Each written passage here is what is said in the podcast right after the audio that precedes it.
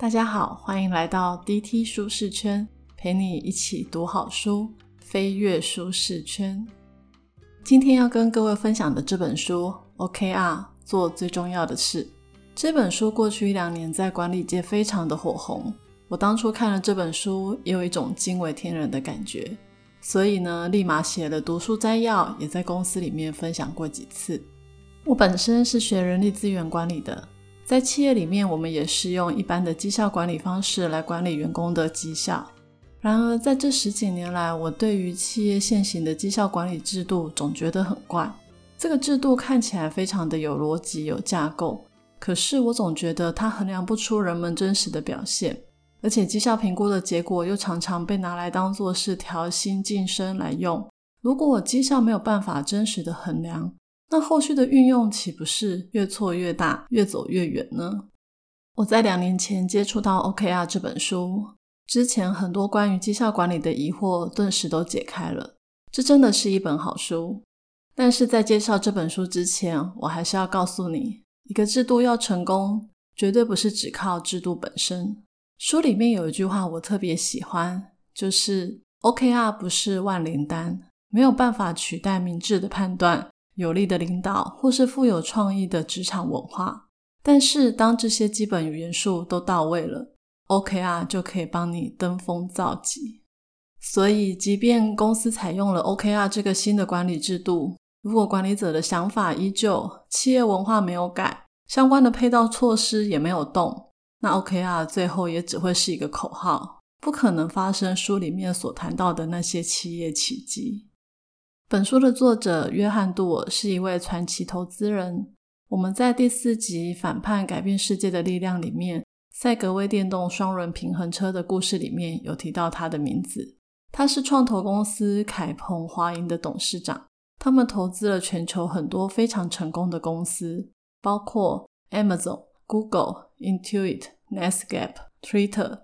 作者在十九年前投资 Google 的时候，就把 OKR 这个制度推荐给 Larry Page。Google 的老板 Page 在这本书的推荐序上写说：“OKR 是约翰·杜尔送给 Google 最大的一份礼物。OKR 一次又一次的帮助 Google 实现十倍的成长。”这本书的内容非常的丰富扎实，除了介绍 OKR 有什么样的超能力之外，作者还举了很多真实企业的案例故事。更提供了实战守则。我认为 OKR 的理论架构都不是很难理解，我都会简单带到。但是我会特别着重在作者提到的案例故事来跟大家分享，帮助大家如果在执行的时候遇到困难，可以看看其他的企业是怎么处理，自己又可以怎么调整。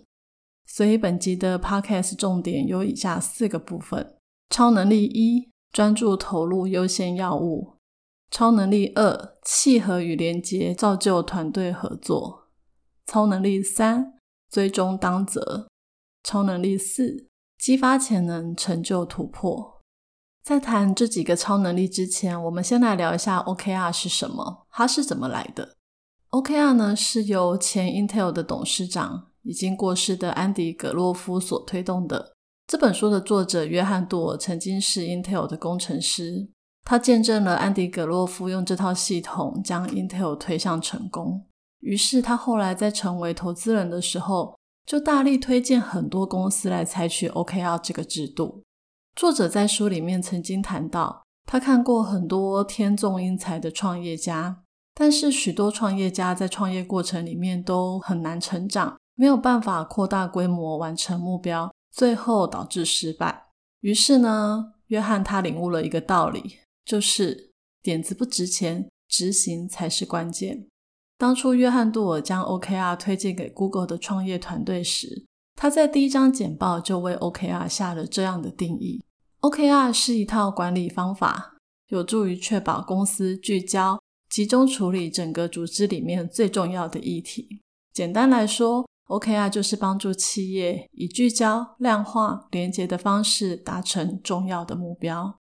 OKR 这三个英文字代表的意思是什么呢？O 就是 objective 目标，我们想要达成的事，目标必须是重要、具体、行动导向，最好可以激励人心。目标如果设计的好，可以让大家在执行的过程里面不会模糊不清、搞不清楚方向，也不会浑水摸鱼。KR 就是 Key Results，关键结果，也就是界定目标的标准，而且它还可以监控着大家如何达成目标。KR 必须要是可以测量、可以被验证的。之后我们会在各个案例故事里面举一些 OKR 的具体例子给大家听。接下来，我们就来介绍 OKR 到底有什么样的神奇超能力，可以让世界上如此多优秀的企业靠着它走向卓越。首先，第一个要介绍 OKR 的超能力是专注投入优先要务。简单来讲，就是聚焦，专注处理少数会有重大影响的事。这一点，我相信大家都不难理解。毕竟，企业的资源有限，我们不可能做 N 百件想要做的事情。而没有集中火力在最重要的事情上。虽然道理人人都懂，可是真的可以做到的少之又少。我本人工作的年资将近二十年，我换过几家公司，带过七八个部门。我每个主管都知道要聚焦，但是往往都是年初谈目标的时候有聚焦，不超过几个月发现计划赶不上变化，所以呢，上面也没在管你，总是有任务不断的指派下来。再加上我本身就会有一些紧急却不重要的文运问题，常常等着我要去处理。一年下来忙得团团转，结果不但让琐事占据了很多时间，我还不知道自己对公司的贡献到底是什么。你可能会问说，你们应该有定 KPI 吧？就是 Key Performance Indicator，关键绩效指标。有啊，我们当然有 KPI 啊。好笑的是，我一年的 KPI 少说也有十项以上。十项这样算聚焦吗？而且这十项的 KPI 还是年初时一些比较确定又比较大的专案，我才敢列上去。通常到年底的时候，我的工作早就已经风云变色。每次年底前要打绩效，还要记得先去调 KPI。我就曾经看过一个同事忘了去调 KPI，后来他下半年做的重要专案完全没有被评估到，绩效当然也就很惨。各位上班族的听众，是不是也有过跟我一样的困境呢？然而，OKR 或许可以帮企业解决这样的难题哦。许多企业的 OKR 周期是三个月，不过是不是三个月，还是要看企业的属性。像我的工作变动性很大，三个月设定一次目标是比较能够跟上市场的变化。但是如果有一些企业的所属产业变动性很低，或许可以安排半年到一年的时间来设定 OKR。那如果是新创企业的话，还摸不清市场变化时，更是可以缩短至一个月到两个月。以量来说，季度的 OKR 差不多是三到五组比较适合。一个 O 还要配三到五个 KR。定 KR 的时候，切记要符合 SMART 原则。SMART 就是具体、可衡量、可达成、相关性高又有时间性。讲到这，大家应该会觉得。跟我们平常在定 KPI 也没有太大的差别啊。事实上，OKR 这套系统的确是 Intel 安迪·葛洛夫他参考管理大师彼得·杜拉克的 MBO 目标管理所制定出来的。但是，我觉得 OKR 精神最宝贵的还不在于量少聚焦，最重要的其实是 OKR 的公开透明性，塑造了一种志在必行的文化。我们来看一个企业故事。在美国，有一家专门在处理医疗资料平台以及数据分析的公司，叫做 Luna。这是一个由韩国女性金吉尼创造的企业。金吉尼呢，在九岁的时候，她两岁的弟弟癫痫发作。当时他们是从韩国刚移民过来的人，资源有限，英文又不好，还好有医疗安全网来帮助他们。金妮长大了以后，嗯，在二零零四年加入了 Google。他就深深体验到，OKR 真的可以带领团队完成最重要的事。加上他当时是在 Google 医疗上班，所以呢，他从中学习到数据资料对改善医疗照顾非常的重要。因着这些经验，他在二零一零年创造了 Luna 这家公司。一开始呢，他们创业非常的困难，不只要摸索市场的趋势，了解客户的需求，还要兼职工作才能维生。但就在几年之后，他们累积了足够的经验以及资本，最后终于标到美国政府的医疗补助保险资料库的标案。这也促使那家公司必须要进一步的扩张。当时他们遇到三个主要的挑战：第一个是他们本身的资料平台必须要升级；第二个是他们要完成这个标案的基础建设；第三是他们的员工人数即将从十五人扩编到七十五人。为了顺利的完成任务，他们必须要极度的专注与投入。二零一五年，金吉尼在公司导入了 OKR。他虽然在 Google 的时候就已经享受过 OKR 的好处，但是 Luna 的员工并没有碰过 OKR。一开始，他们拟定了一些季度以及年度的 OKR，并且要求员工配合。他心想，他们公司也不过就二十个人，应该不会很困难吧？但是他后来却发现，有一些人一直不设定自己的 OKR，有些人是设定完之后就丢在抽屉里。我怎么觉得这些情景都很熟悉呢？后来他发现，在领导者还没有完全照 OKR 那一套来做之前，你不可能奢望员工也会跟着投入，因为第一，员工根本不知道你是玩真的还是玩假的。就像许多公司的绩效管理制度，都只是在做一个形式而已。再来就是，员工也不知道 OKR 对他工作的好处，多一事不如少一事。定目标只会让自己未来的日子更难过而已。到了二零一六年年中的时候，金吉尼再次下定决心要来推动 OKR。这次他决定先以身作则，并且督促员工。一开始他会发 email 给员工，要求他们设定 OKR。如果没有收到回应，他就会私讯员工。再不听，他就会当面要求你。在一次全公司的会议里面。金吉尼公开自己个人的 OKR，并且邀请员工评价他的 OKR。没想到他这样的举动，让员工开始认真的看待这件事情，而且愿意支持制度的执行。Luna 是一家新创公司，随着公司业务的拓展，他们服务的范围越来越广，这也表示他们要完成的目标任务会越来越多。如果没有 OKR 这套系统帮助他们聚焦，很有可能每个专案任务都做一点。但是都不及格，他们的团队很快就意识到这样的问题，所以 OKR 就帮助他们每隔一小段周期就讨论目标的必要性，让他们不会很匆忙的去应付接踵而来的事件。OKR 帮助他们做事有节奏、有步调，按照季度的计划进行，就算时间很紧，他们也都有信心完成任务。金吉尼说：“你不能一次就将 OKR 应用的恰到好处。”第二次、第三次也不一定会完美，但只要坚持下去，调整适应，OKR 就可以帮助你产生惊人的收获。有研究指出，相对于保密到家的目标，公开目标更有可能会达成。在 OKR 的制度里面，所有人都可以看到彼此的目标，就连最新进的员工也可以知道 CEO 的目标是什么。也因着知道大家的目标，所以就比较能够看出是不是有重复的人力投入，这样子可以促成团队之间横向的沟通还有合作，帮组织节省不少的人力和成本。但除了公开之外，OKR 还有第二个超能力，就是契合与连结。这个道理并不难理解，企业设定了最高的目标，接着每个部门就依据我可以做什么来达成这个最高目标。用这样子的方式来设定部门、团队以及个人目标，嗯，这听起来跟一般绩效管理制度的目标设定好像也没有太大的差别。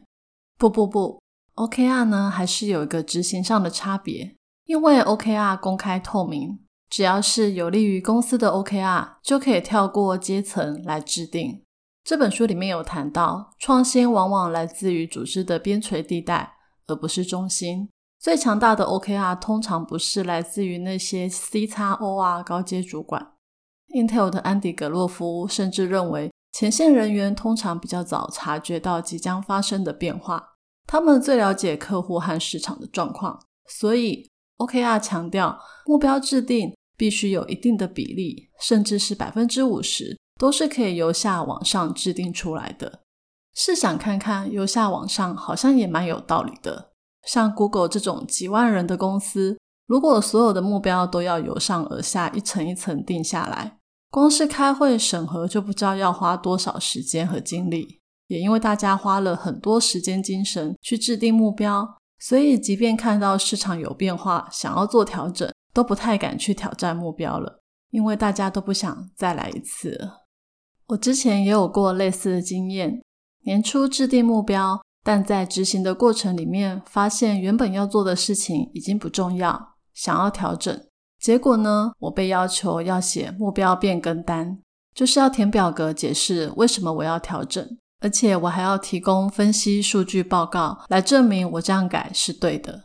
再来就是要通知一堆利害关系人，听听大家的意见，看可不可以改。我光想到要去准备这些文件，又要召开会议，我心想算了，先不改好了。我们再来看一个 Intuit 这一家电脑软体公司的案例。Intuit 是一家专门在做财务会计、理财报税的软体公司。他们是一家有超过三十年历史的企业，一个如此悠久又庞大的企业，想必一定有很多制度、产品技术、作业流程都复杂到不行，而且每个部门都有自己的领域，不能够让人侵犯，大家各自为政，资讯根本就没有办法透明，这也造成组织很难快速的往前走。举例来说，Intuit 以前有九个不同的账务系统。每个系统都有各自特殊的挑战，IT 资讯部门每天都在救火，根本很难抽出时间集中资源开发新一代的账务管理技术。二零一三年，阿迪克斯泰森接任资讯长，他很想要让所有的员工知道什么事才是最重要的，要怎么样才可以一同努力达成共同的目标。于是他先在 IT 部门采用了 OKR。每一季所有的员工都会有三到五项的业务目标，再加上一到两项的个人目标。即便只有 IT 部门在执行 OKR，但是它也让 IT 部门所有人的目标被全公司看见。因为当公司内部的人都了解 IT 部门的工作目标、优先顺序以及限制的时候，就比较能在资源取舍的时候给他们支持。除了旧金山总部之外，他们特地在全球的 IT 部门都执行 OKR，也因着 OKR 的公开透明、连接契合，让总部及分公司的员工都知道彼此在做什么，这让他们变得更团结、更有凝聚力。IT 部门最高层级的目标之一就是确保所有用于 Intuit 的技术都是合理化以及现代化的。这个目标出来之后呢？阿迪克斯每次去德州、亚利桑那州去探访团队的时候，都会听到同事们说：“哎，我这个专案有助于合理化我们的技术组合哦。”或是有人说：“我有办法让这套系统技术现代化。”不管是位在哪个地方的 IT 部门，他们都会使用相同的关键字，确保合理化、现代化来讨论专案。这让他们一旦出现背离的时候，他们自然就会有所察觉。回到主要的目标上。过去有许多实证的资料研究告诉大家，员工如果知道自己的工作有助于公司达成目标，他们的表现就会有大幅的成长。阿迪克斯就曾经听到一个印度的同事说：“我的目标就是主管 OKR 里面其中一个关键结果，而这个关键结果又跟 IT 部门某一项最高层级的目标直接相关。”现在我终于明白自己在印度这边的工作跟公司的使命有什么关联了。这并不是单一的个案。Intuit IT 部门总共有六百名员工，每一季有两千五百个目标，平均一个人四个目标。所有的 OKR 都是公开透明，可以被查看的。他们发现每一季主管的 OKR 被浏览的次数超过四千次。也就是说，员工在一季中平均看了主管的 OKR 差不多有七次，表示他们都很清楚的知道主管的目标，以便来确定自己的目标是不是有所连接。透过 OKR 的契合连接，以往的部门团队之间的高墙瞬间消失不见了。瑞银的分析师甚至说，每次 Intuit 走错路的时候，总是可以很快的离开碎石地，回到柏油路上。所以这家公司长久以来才能持续的表现出色。第三个部分要谈的超能力是 OKR 可以追踪进度，并且视情况调整。OKR 的生命周期可以分为三个部分。第一个阶段是设定，就是设定目标。建议大家不要使用 Office 软体来管理目标，因为不管是用 Word 或是 Excel，在查看目标或是连接目标都不是很方便。再加上如果全公司的目标都要放在一起，那个档案会大得很可怕。随着 OKR 的普及，就有人开始开发 OKR 的专属管理软体。我自己也有上网去找一些 OKR 的软体，有一个软体叫做 Weekdown，我个人觉得还蛮简单易用的。这一类的 OKR 软体可以很清楚的看到自己跟主管、各部门、高层次的 OKR 之间的连接。当工作有进展进行回报的时候，它也会及时回推到相关联的目标中，所以很快就可以知道全公司目前达成的状况。举例来说，如果我是业务，这个月进单十万，达成率百分之百，每个业务也都回报他们的目标达成。我的主管就会有部门的总达成目标，公司也会看到全公司的达成状况。而且通常这一类的软体都把仪表板的功能做得非常的好。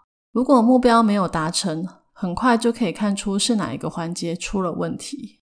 第二个阶段是督导，倘若要进行 OKR，就必须要全员都参加。如果有人没有参加，就可能会变成抵制者或是反对者。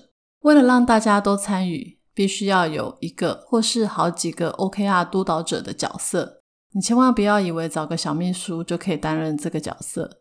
Google 是找他们的资深副总来担任督导者，督导者在组织中必须要有一定的地位，这样员工才能看出公司对 OKR 的重视，而且这个人也比较有权利去要求所有的人都要参与 OKR。第三个阶段是追踪。有研究指出，当人们知道自己工作有具体进展的时候，最能够激励他们往前进，而且这样的激励效果还胜过许多外在的奖赏呢。许多 OKR 的平台都会用图表、颜色来呈现员工的工作进展。之前有提到，OKR 的 KR 都必须要符合 SMART 原则，所有的指标都必须要是可量化的。所以，当员工回报工作成果的时候，OKR 的系统就可以及时运算目标达成的数值。OKR 常用的评分是零到一分，零点七到一分就是绿灯，表示已经完成；零点四到零点六是黄灯，表示有进展，但是还没有达成；零点三分以下就是红灯，表示未能如预期一样有所进展。虽然量化非常的科学。但市场的状况并不一定如我们所预期的。我得到了高分，有可能是因为市场大好，没有做什么努力我就达标了；得到低分，有可能是因为刚好遇到 COVID-19，让所有的市场预期全部都落空。OKR 并不是这么死的系统，除了量化分数之外，还有一个评价的机制，就是你可以针对现实的状况说明，并且调整你的 OKR。但其实重点并不是在于红灯、绿灯、黄灯哪一种灯号，而是大家都知道最重要的事是什么。在这个部分，我们来看一下非营利机构盖茨基金会是怎么透过 OKR 最终达成他们在世界医疗安全的艰巨目标。两千年的时候，坐拥两百亿美元资金的比尔与梅琳达盖茨基金会成立了。比尔盖茨呢，为这个基金会立下一个远大的使命，就是。人人都值得过健康且丰富的生活。拥有如此庞大的基金，他们更是小心谨慎的运用每一分钱。于是，在两千零二年的时候，他们开始推动了 OKR。比尔盖茨本身就是一个非常热衷设定目标的人。他发现，在慈善事业里面，总是有人混淆了目标和使命。他认为使命是带有方向的，而目标就是一连串的具体步骤。必须是要刻意执行真正完成的事。如果目标定得太过远大，搞得跟使命一样大，不仅不切实际，到时候达不到，还有可能会损害名誉，严重的影响士气。而 OKR 这套制度可以帮助他们，既可以野心勃勃，又可以纪律分明。例如有一次，他们设定了一个最高层级的目标，是要根除几内亚重症。倘若真的要百分之百完成这个目标，就必须要让所有的儿童都接种疫苗，但这有可能吗？于是他们就去设定比较务实的关键结果，例如全球疫苗免疫联盟的八十九十法则，也就是百分之八十的地区达成至少百分之九十的接种率。百分之八十乘以百分之九十就是百分之七十二，也就是说，只要百分之七十二接种就可以。但是这还是一个非常远大的目标，所以盖茨基金会他们就会持续的来设定目标，追踪以达成最终的目标。在目标执行的过程里面，一定会遇到现实跟你想的不一样。像有一次，他们发现有一种种子可以加倍的种出番薯的产量。于是呢，为了改善农民的生活，他们开始推广，也追踪了数据，想要了解农民种植的状况。后来他们发现，根本没有农夫想要种这一种种子，因为种出来的番薯必须要花四倍的时间才能够煮熟。这听起来还蛮好笑的。我们日常的工作应该也常常发生这种事吧？我们常常以为自己的点子很好，硬是推到市场里面。结果最后变成了一场笑话。变成笑话并不打紧，重要的是 OKR 强调要定期追踪，最好一个礼拜就追踪一次。如果发现红灯，即便是在执行的过程里面，都还是可以随时喊停，再启动一组新的 OKR。但是喊停的时候，还是要去反省这一次失败的原因，这样才知道如何运用这一次的教训来避免将来的失败。最后要跟大家讨论的是 OKR 的第四个超能力：激发潜能，成就突破。OKR 有两种类型，一个是决心达成的目标，一个是理想远大的目标。决心达成的目标比较像是日常维运的目标，通常会跟业绩、顾客服务有关。这种目标必须要百分之百的达成，而理想远大的目标可以促使员工突破既有的框架以及极限。是追求卓越表现的推力，理想远大的目标的 OKR 必须要花加倍的力气，使出刚刚提到的三大超能力：专注投入、契合连结、追踪当责，才能够激发潜能，成就突破。我们接着来看与我们生活息息相关的 YouTube 的故事。二零一一年的时候，YouTube 当时有八百名的员工，每一季有数百组的 OKR。平均十个人就有三十到四十项的 OKR，但是达成率却不到一半。他们发现，工程师在设定目标的时候会遇到两个问题：一个是只要他们觉得是好主意，就不愿意轻易的划掉；再来就是习惯性低估了完成任务所需要的时间。后来，工程副总裁克里斯托斯便帮助他们将一个团队的 OKR。三减到三到四个，让他们的 OKR 变得比较严谨，更知道哪一些事情是重要的。就像史蒂芬·科维的《与成功有约》里面的大石头理论说的一样，把石头放到瓶子里，必须先放大石头，再放小石头、碎石子、沙子、水等等。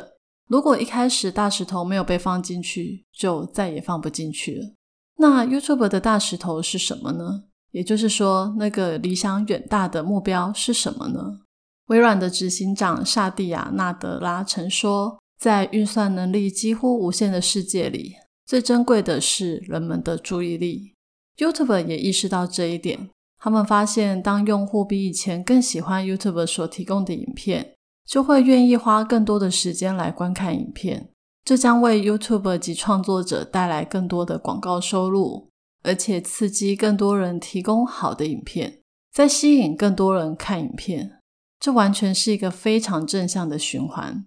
而促使这项循环可以顺利运作的那一颗大石头，就是观看时间。大家都知道，YouTube 是被 Google 所诟病的公司。Google 的搜寻演算法是将用户尽快的送到目的地，而 YouTube 却是要用户停留久一点，尽量增加观看时间。这跟 Google 的演算法完全是背道而驰。举例来说，当用户在 YouTube 搜寻如何打领结，出现了两支影片。第一支影片是一分钟快速教你打领结，第二支有十分钟，但是里面充满了笑点，非常的有趣。如果去问 Google 搜寻引擎的同事，哪一支影片应该要放在搜寻结果的第一笔，他们一定毫不犹豫的说：“当然是第一支啊。”但是 YouTube 的工程副总裁克里斯托斯会选择的影片是第二支。因为 YouTube 在乎的是用户要留久一点，就算十分钟的影片只看了两分钟，得到的愉悦效果比那一支一分钟的影片还要高，就应该要选这一支。他们相信用户开心就会留下来。在二零一二年，YouTube 决心追求一个更远大的目标，就是在二零一六年的年底，用户每日观看时间达十亿小时。现在听起来好像还好，像我每天花在 YouTube 的时间都不知道几小时了。而且 YouTube 官网说，他们现在的用户人数已经突破了二十亿，一人半小时不就十亿了吗？不过我们还是把时间拉回到二零一二年。十亿小时对当时的 YouTube 来说是十倍的成长。如果大家都觉得目标不可能达成，那这个艰难的目标将会严重的打击士气。所以，聪明的管理者就要去设定框架。每天十亿小时听起来好像是天文数字，但是它跟全世界电视总观看的时间比起来，只占了它的百分之二十。这样子的说明呢，也让员工们知道他们的目标是有机会达成的。接下来的四年，YouTube 并没有为了冲观看时间就不择手段。为了用户的利益，他们不再推荐骗点击的影片，即便这样做会降低观看的时间，但是却有助于改善整体的观看体验。在这四年里面，YouTube 也遇过进度大幅落后的状况，但是 OKR 最棒的就是可以追踪目标的进展。在季中的 OKR review 主要会设法去解决问题，使工作回到正轨。最后，在二零一七年的二月，YouTube 宣布他们完成了十亿小时的 OKR。哇哦，虽然晚了两个月，但是还是很惊人呢。理想远大的目标可以让整个团队动起来。经过这一次成功的经验，YouTube 的员工就更有勇气去追求更大、更具有挑战性的目标了。基本上，OKR 的四个超能力已经将 OKR 的精髓介绍的差不多了。但是有一个帮助 OKR 彻底执行的 CFR，我个人觉得还蛮重要的。C 就是 Conversation 沟通，也就是主管与同事之间必须要有真实的交流与沟通，是为了要提升绩效为目的。F 就是 Feedback 回馈。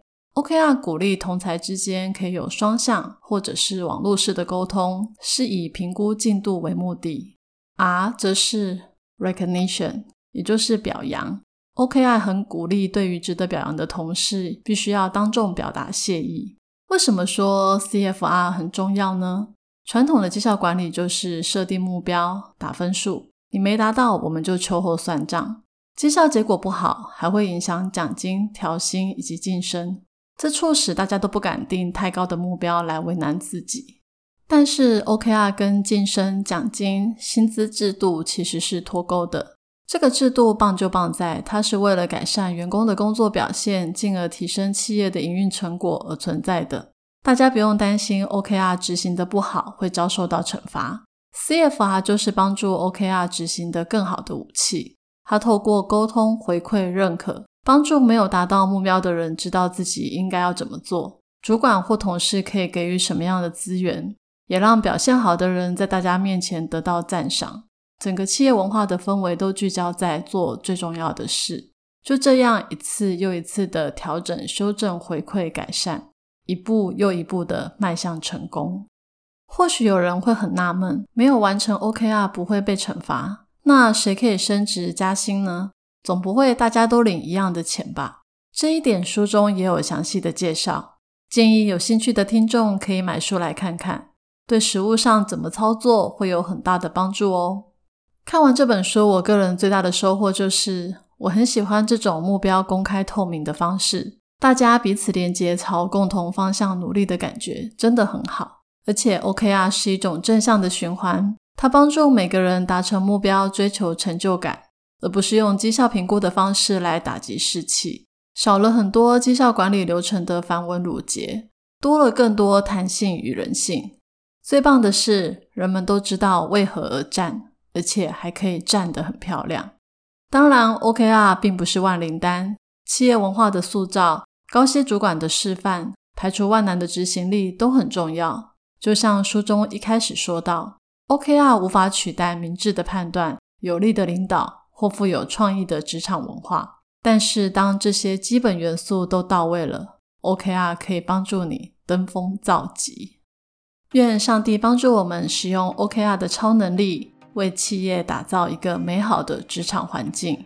也愿上帝帮助我们，将时间精力都花在最重要且值得的事情上，让这世界上有更多的人可以获得工作的成就感，人生更加幸福。